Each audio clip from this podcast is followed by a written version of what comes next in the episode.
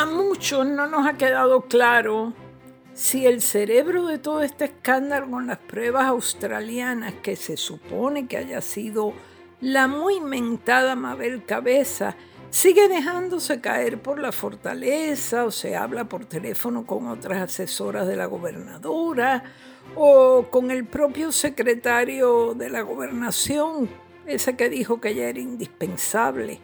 Lo único que sabemos es que cuando el secretario de salud, Lorenzo González, le pidió que fuera a su oficina, sin decirle para lo que era, ella se enteró rápidamente de que la iban a despedir y se permitió el lujo de dejar plantado a su jefe, como diciendo, no me voy a vestir de lentejuela y presentarme allí para darles el gusto.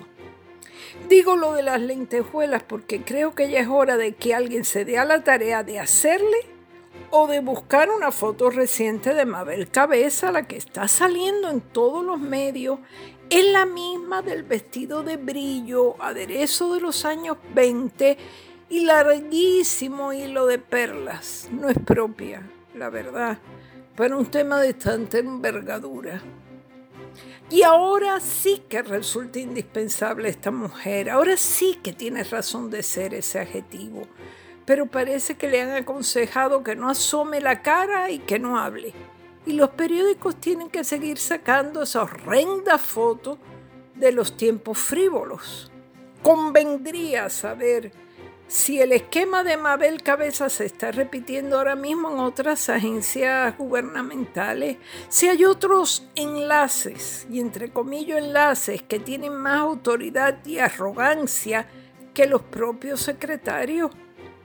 Para eso se necesita la desinteresada colaboración de subalternos, algo así como lo que hicieron los compañeros de trabajo del director de comunicaciones de salud Eric Perloni, que a todo el que llegaba a buscarlo a su oficina, incluyendo a su jefa, la secretaria interina, le decía, no, no, si el señor Perloni no llega hasta mediodía porque toda la mañana se la pasa en el gimnasio.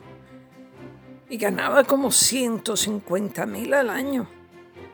Luego de una semanita extenuante, yo creo que la gobernadora mejor hubiera desconvocado el Task Force dándole las gracias por el servicio prestado, porque lo cortés no quita lo imprudente y deja al secretario de salud tranquilito con el supervisor federal que estará escrutándolo todo con lupa.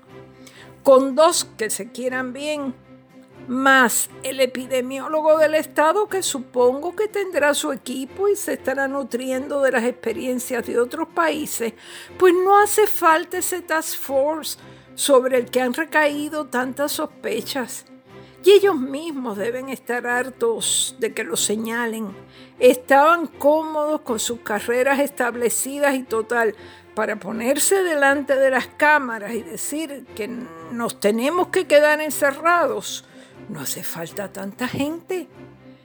Para una iniciativa que tomaron, que fuera de recomendar las pruebitas australianas, miren el reperpero que se armó y los trapos sucios que se han sacado.